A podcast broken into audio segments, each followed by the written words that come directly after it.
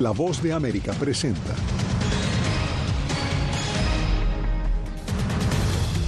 Confirmado juicio político contra el expresidente Donald Trump. Será el primer proceso penal a un exmandatario de Estados Unidos. Agencia de Inmigración planea liberación de numerosos migrantes tras el fracaso de un proyecto de ley. Usando inteligencia artificial, familiares hacen oír las voces de víctimas mortales de tiroteos en Estados Unidos. Y Venezuela suspende actividades de la oficina local de la ONU y expulsa al personal del país.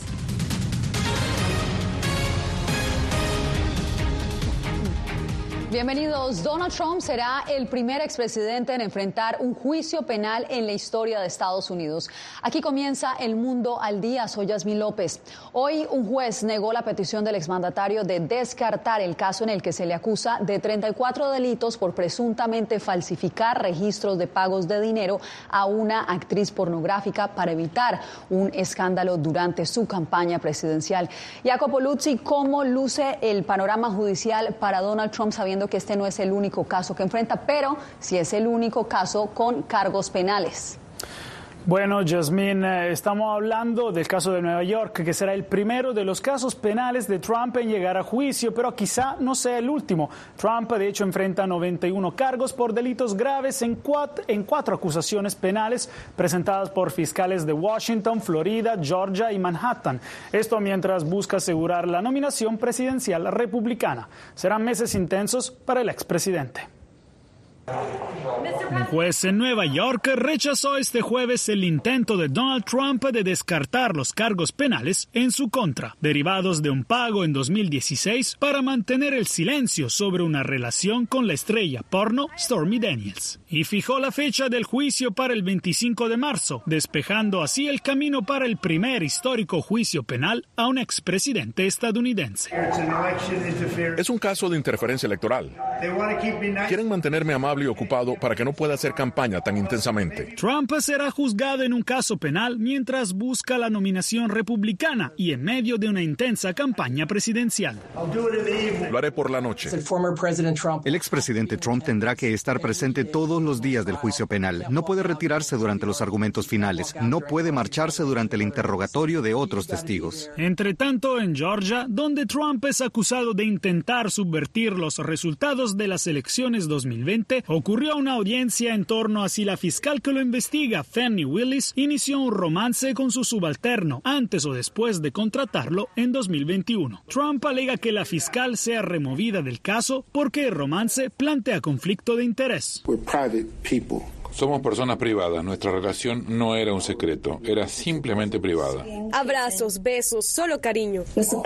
En conclusión, este viernes se espera que otro juez en Nueva York emita un fallo final en otro caso de Trump, el de fraude civil sobre sus negocios económicos, donde el expresidente podría llegar a pagar casi 370 millones de dólares si es condenado.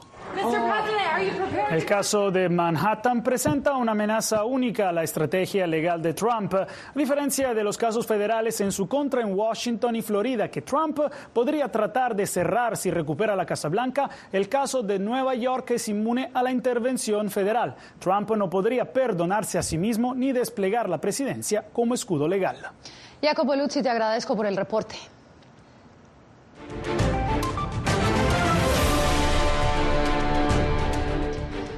Una liberación masiva de migrantes planea el Servicio de Control de Inmigración de Estados Unidos. Todo por el fracaso de un proyecto de ley bipartidista que incluía fondos para la seguridad fronteriza. Paula Díaz, ¿cómo se ve impactada esta agencia del gobierno, pero también cuáles son los planes para los organismos migratorios de aquí en adelante?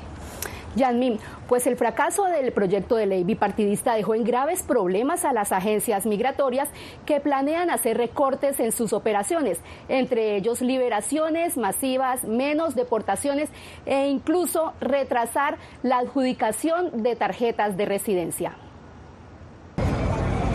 El Servicio de Inmigración y Control de Aduanas ICE elaboró planes para liberar a miles de inmigrantes y reducir drásticamente su capacidad para mantener detenidos, luego del fracaso del proyecto bipartidista en el Senado, lo que ha dejado a ICE en un déficit presupuestario de 700 millones de dólares.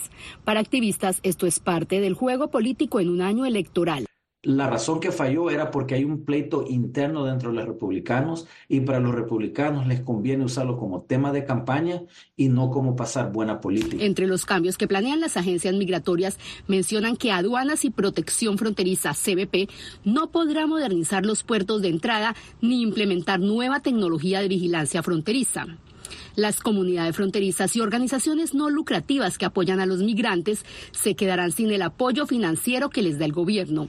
La Agencia de Control de Inmigración y Aduanas disminuirá el ritmo de operaciones en las deportaciones y los centros de detención. Y UCIS reducirá su capacidad para adjudicar solicitudes de tarjetas de residencia y se incrementará el retraso en los casos de asilo.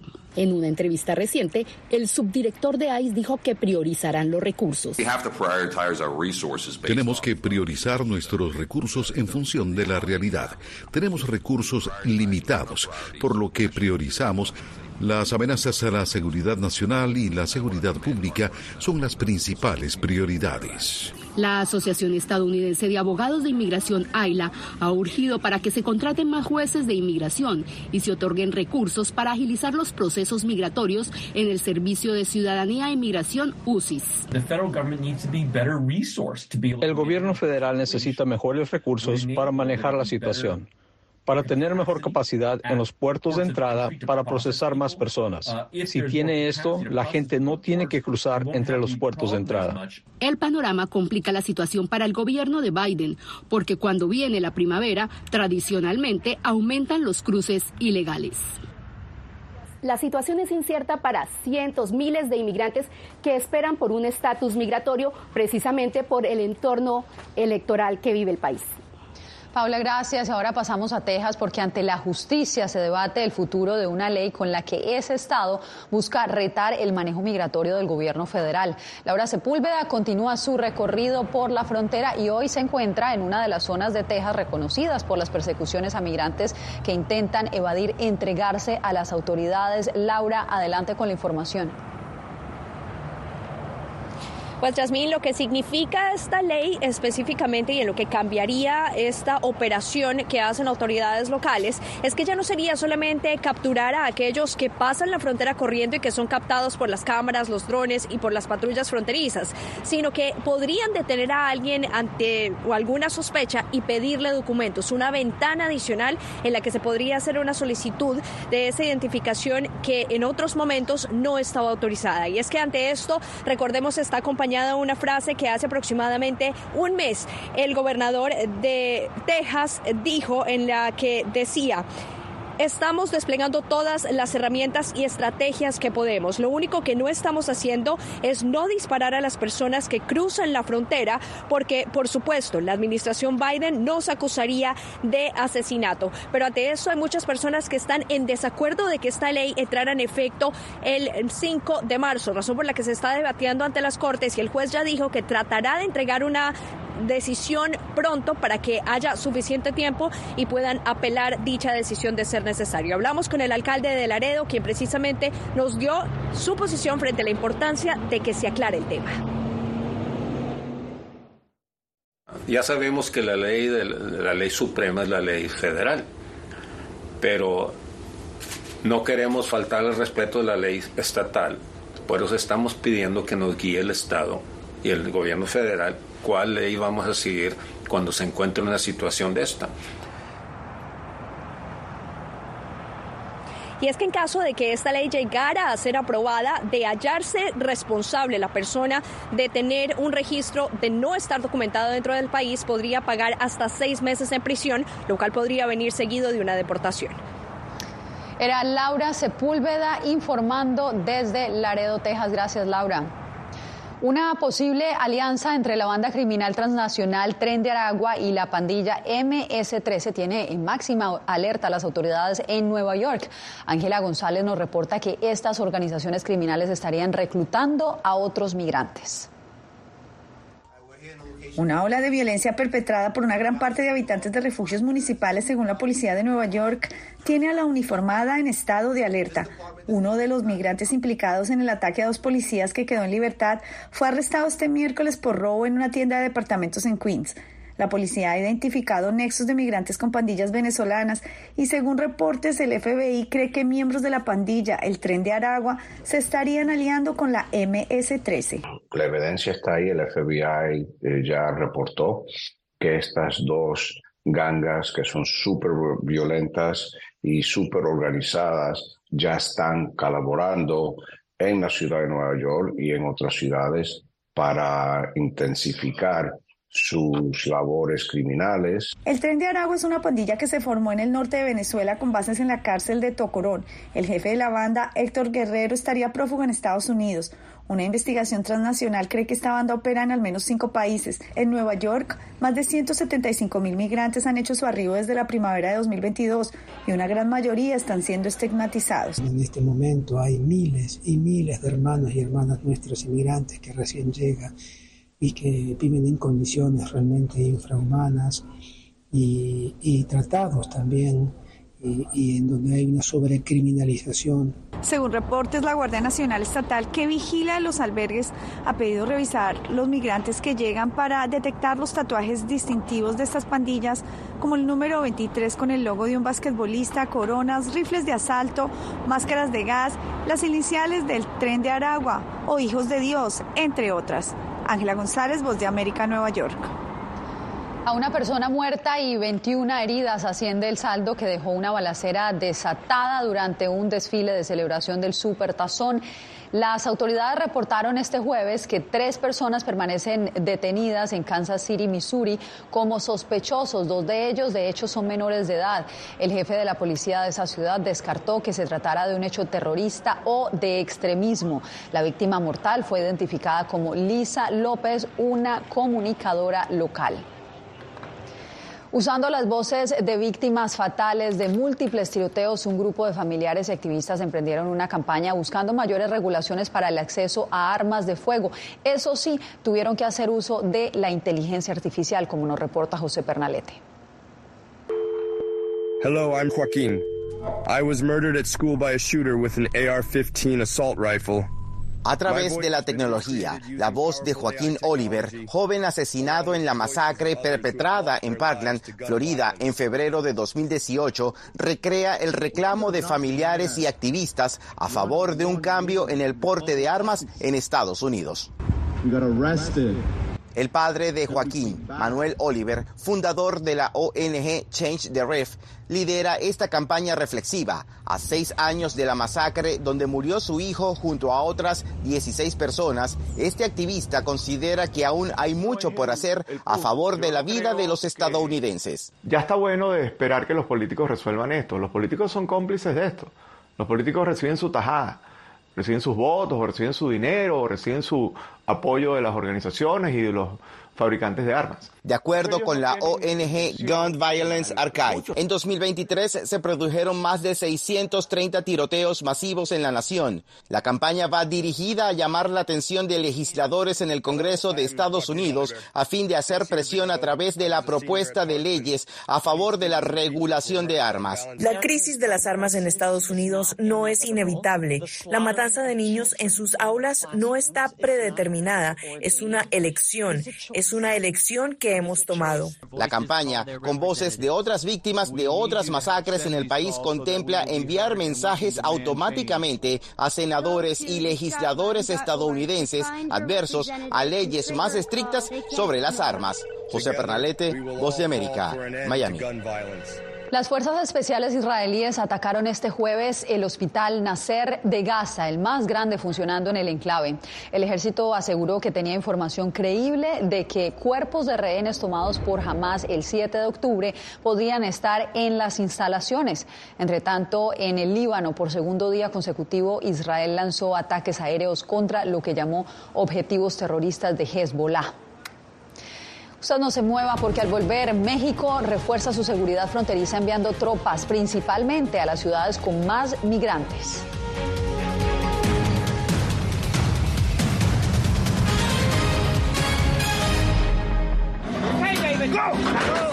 La voz de América presenta Testimonios de tolerancia directamente desde el corazón de una de las regiones más conservadoras de Estados Unidos. Historias de personas determinadas a derribar estereotipos. Viviendo de manera auténtica en el hogar de los valientes, encontraron su libertad. Disponible en todas las plataformas de La Voz de América. Nosotros no somos ninguna oposición. La prensa no es ninguna oposición. Periodismo, la prensa libre importa. Entonces hay un poco de tema también de amenazas, ¿no? Disponible en vozdeamerica.com. Desde las ciudades más emblemáticas hasta los rincones más remotos del planeta. La Voz de América te trae las noticias más recientes. Con una garantía de credibilidad y balance. Como la mayor radiodifusora de noticias de Estados Unidos a la comunidad internacional, te ofrecemos una perspectiva única sobre la realidad de este país, Latinoamérica y el resto del mundo. Ya sea a través de radio, televisión, web o redes sociales, estamos a tu lado en cada plataforma. Soy Néstor Aguilera, corresponsal de La Voz de América en el Ecuador. Informar sobre la realidad de un país exige una alta dosis de responsabilidad periodística, más aún cuando las noticias evolucionan a cada instante. Aquí en La Voz de América encuentras noticias veraces, precisas y balanceadas, valores profesionales que me motivan a trabajar día a día para informarte de manera profunda sobre los temas que más impactan tu vida diaria. Porque en La Voz de América, la prensa libre importa el periodismo definitivamente necesita ser libre. Periodismo, la prensa libre importa. Una producción especial de La Voz de América. La libertad se la da el Estado y la responsabilidad la asume uno. Disponible en vozdeamerica.com.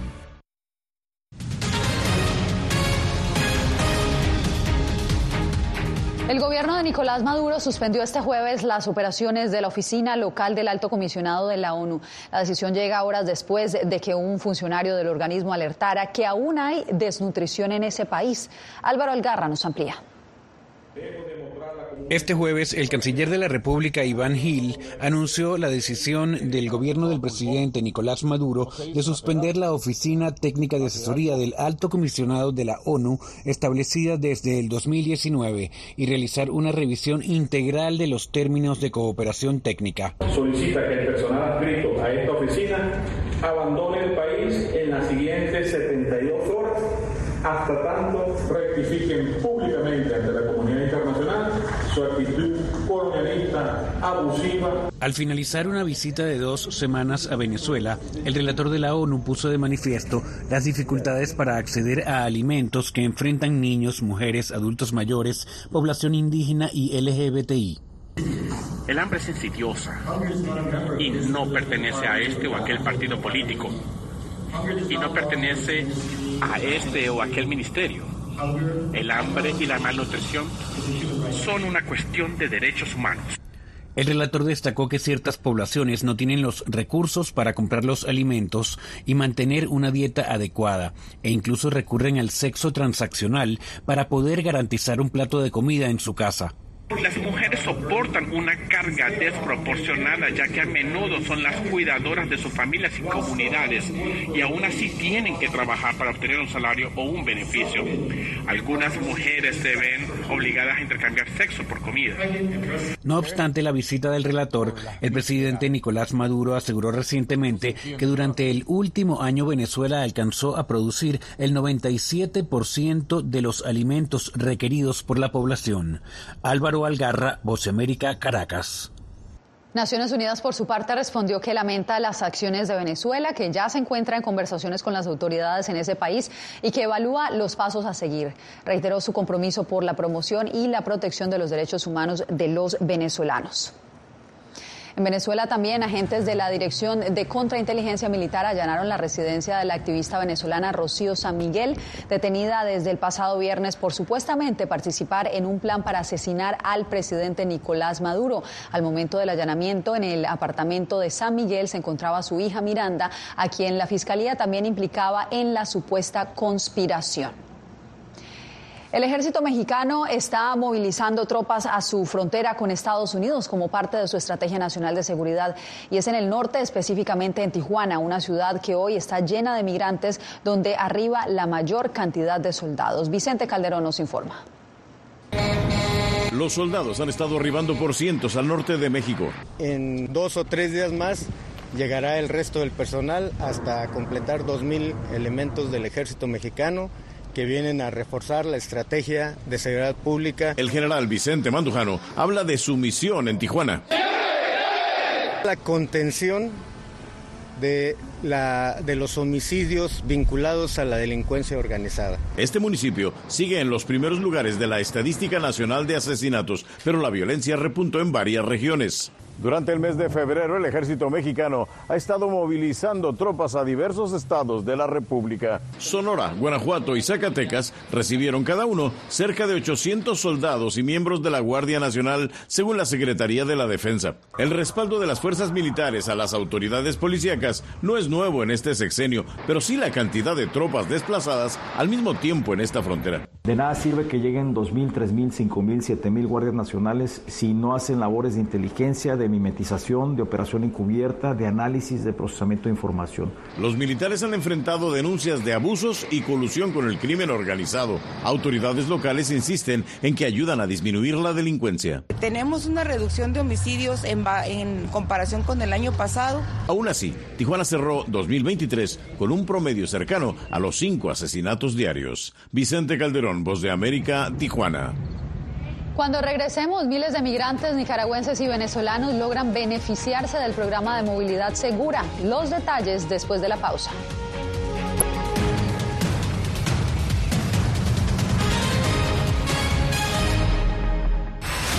A lo largo de mi carrera he recibido muchísimas amenazas de muerte. Periodismo, la prensa libre importa. El rol de los periodistas es ejercer el rol del perro guardián de la democracia. Disponible en vozdeamerica.com. ¿Quieres mantenerte informado de primera mano? Únete a nuestro canal de WhatsApp. Lo que ocurre en Estados Unidos, América Latina y el mundo directamente a tu celular. Escanea el código que ves en pantalla y conéctate con las noticias para recibir información veraz y balanceada. Noticias de última hora, reportes originales y verificación de información. Porque en La Voz de América, la prensa libre importa. Soy Jorge Agobián, corresponsal de La Voz de América en la Casa Blanca. Nuestro trabajo es conectar a Latinoamérica con Washington. Aquí somos la voz, oídos y ojos de nuestro continente para reportar lo que se decide en Estados Unidos e impacta en nuestros países. Traemos a esta sala de prensa las preguntas que la gente se hace y hablamos en un lenguaje sencillo para explicar las políticas globales, sus defensores y detractores. Y lo entregamos a nuestra audiencia para que saque sus propias conclusiones. Porque en La Voz de América, la prensa libre importa. Nosotros no somos ninguna oposición. La prensa no es ninguna oposición. Periodismo, la prensa libre importa. Entonces hay un poco de tema también de amenazas, ¿no? Disponible en vozdeamerica.com. ¿Cómo decidió este grupo de hombres no acabar con la civilización? Presentamos de Yalta a Malta, una serie documental que analiza las relaciones y amistades entre los líderes de la Guerra Fría cómo interactuaron, cuándo se conocieron y llegaron a discutir el destino del mundo. Es un lado de la historia que usted necesita ver. De Yalta a Malta. Vean los cinco episodios ahora mismo en VOA Plus.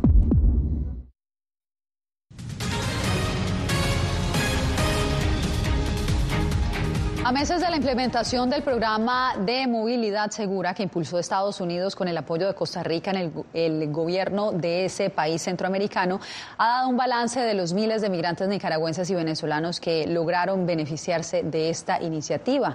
Donaldo Hernández nos informa. El nicaragüense Héctor Rosales tenía cinco años como refugiado en Costa Rica, tras el conflicto sociopolítico de su país. Sin embargo, a finales de 2023 tomó la decisión de reasentarse en California a través del programa Movilidad Segura, que a mediados del año 2023 impulsó Estados Unidos. En Costa Rica empecé de cero, acá voy a empezar de cero nuevamente, estoy empezando a gatear precisamente en este país de oportunidades. El programa Movilidad Segura está dirigido a nicaragüenses y venezolanos que son solicitantes de refugio o refugiados en países de Latinoamérica. El programa los apoya con una subvención y acompañamiento legal para establecerse en tres países, Estados Unidos, España y Canadá. ACNUR informó cuántos migrantes han aplicado al programa. Hasta el 12 de enero, más de 117 mil personas habían aplicado a la iniciativa de movilidad segura. Este total de personas aplicaron desde Colombia, Costa Rica, Ecuador y Guatemala. Activistas consideran que la criminalidad en el país centroamericano incentiva a los más de 200.000 nicaragüenses solicitantes de refugio a buscar un tercer país como residencia. Ya tenemos dos años consecutivos en que la tasa de homicidios ha crecido en Costa Rica, donde el 90% de la población migrante es nicaragüense, unos 7.000 ciudadanos han optado al programa Movilidad Segura. Por su reglamento de confidencialidad, ACNUR no difunde cuántos han sido aprobados. Donaldo Hernández, Voz de América. Al regresar, la actriz y productora Gina Rodríguez habló con nosotros de su nueva producción y de sus orígenes latinos.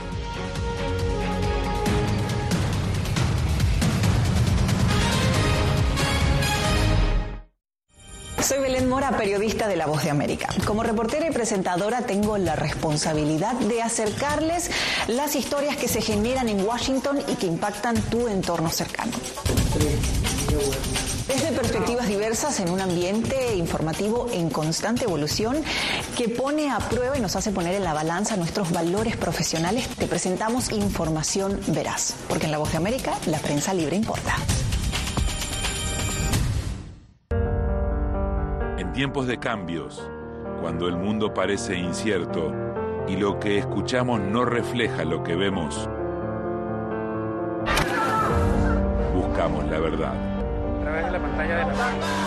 Cuando nos cuentan solo una parte de la historia, perdemos la confianza.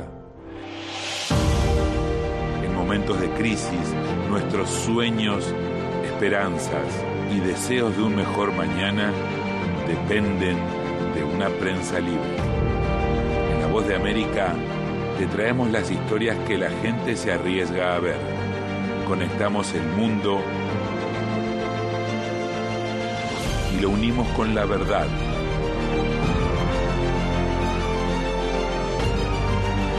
En La Voz de América te presentamos el panorama completo. Soy Jacopo Luzzi, reportero de La Voz de América aquí en Washington, D.C. Ya sea informando desde el Capitolio, desde la Casa Blanca, cubriendo el impacto del cambio climático, el impactante tema migratorio, o subir en un avión y cruzar medio mundo para estar en el lugar de la noticia con la información precisa y veraz, este es mi compromiso como periodista. Un compromiso de vida profesional que comparto con ustedes, porque en La Voz de América la prensa libre importa.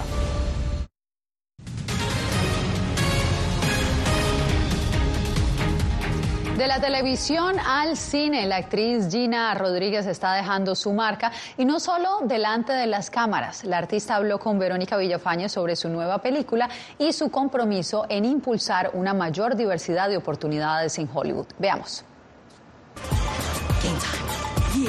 En su nueva película Los Juegos del Amor, Gina Rodríguez interpreta a Mac, una periodista deportiva que junto a un grupo de amigos durante años buscaba amoríos pasajeros, hasta que se da cuenta de que desea encontrar el amor verdadero.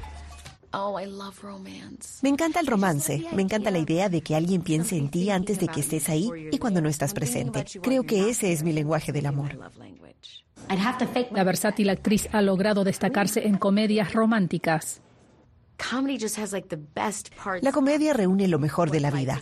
Te permite sentir profundamente, pero también vivir con ligereza. Por eso para mí la comedia es el mejor espacio para expresarme. Gina también es productora ejecutiva de esta película de Netflix. Al igual que con su propia productora, enfatiza la importancia de promover la diversidad tanto delante como detrás de las cámaras. Vivimos en un mundo con una hermosa diversidad. Hay gente de diferentes orígenes, religiones y perspectivas políticas. Quiero hacer arte que refleje esa realidad. Si ven mis proyectos, habrá alguien con quien se sientan identificados. No puedo ser la voz de todos los miembros de una comunidad. Así que la idea es apoyar otras voces. Mientras tanto, con su voz, rostro y compromiso, aspira a ayudar a abrir puertas en Hollywood. Verónica Villafañe, Voz de América, Los Ángeles. Pues con la historia de Gina Rodríguez nos despedimos por hoy. Gracias por acompañarnos en el mundo al día. Recuerde que usted puede seguir todas nuestras historias escaneando el código que está viendo en este momento en pantalla, pero también lo puede hacer siguiéndonos en nuestra página web www.vozdeamerica.com. Les informó Yasmín López.